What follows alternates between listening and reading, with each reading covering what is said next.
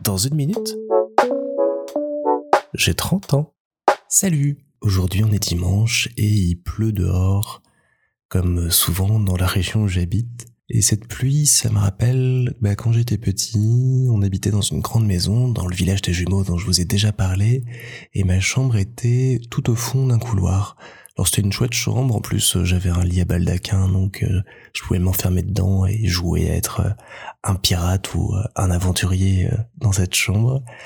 Et surtout, il y avait un Velux sur lequel, dès qu'il pleuvait ou qu'il y avait de l'orage, les gouttes de pluie venaient tomber et résonner dans une petite mélodie qui a toujours eu euh, le pouvoir de m'apaiser et de me calmer. Quand je suis un petit peu stressé ou que j'ai besoin de faire euh, retomber la pression, écouter la pluie qui tombe, j'aime bien. Ça, ça je, je sais pas ce que ça déclenche en moi, mais ça me ça m'apaise, ça me ça me détend. Donc euh, voilà, les journées de pluie comme ça, bah j'aime pas quand il faut que je sorte faire des courses parce que je suis trempé après, mais j'aime bien aussi parce que c'est c'est tout calme, c'est tout apaisé et cette pluie euh, résonne en moi comme elle résonne sur le bruit du carreau. Et pour la petite anecdote, euh, donc dans le village où on habitait, cette maison était sur la place de l'église et vraiment à 5 mètres de l'église.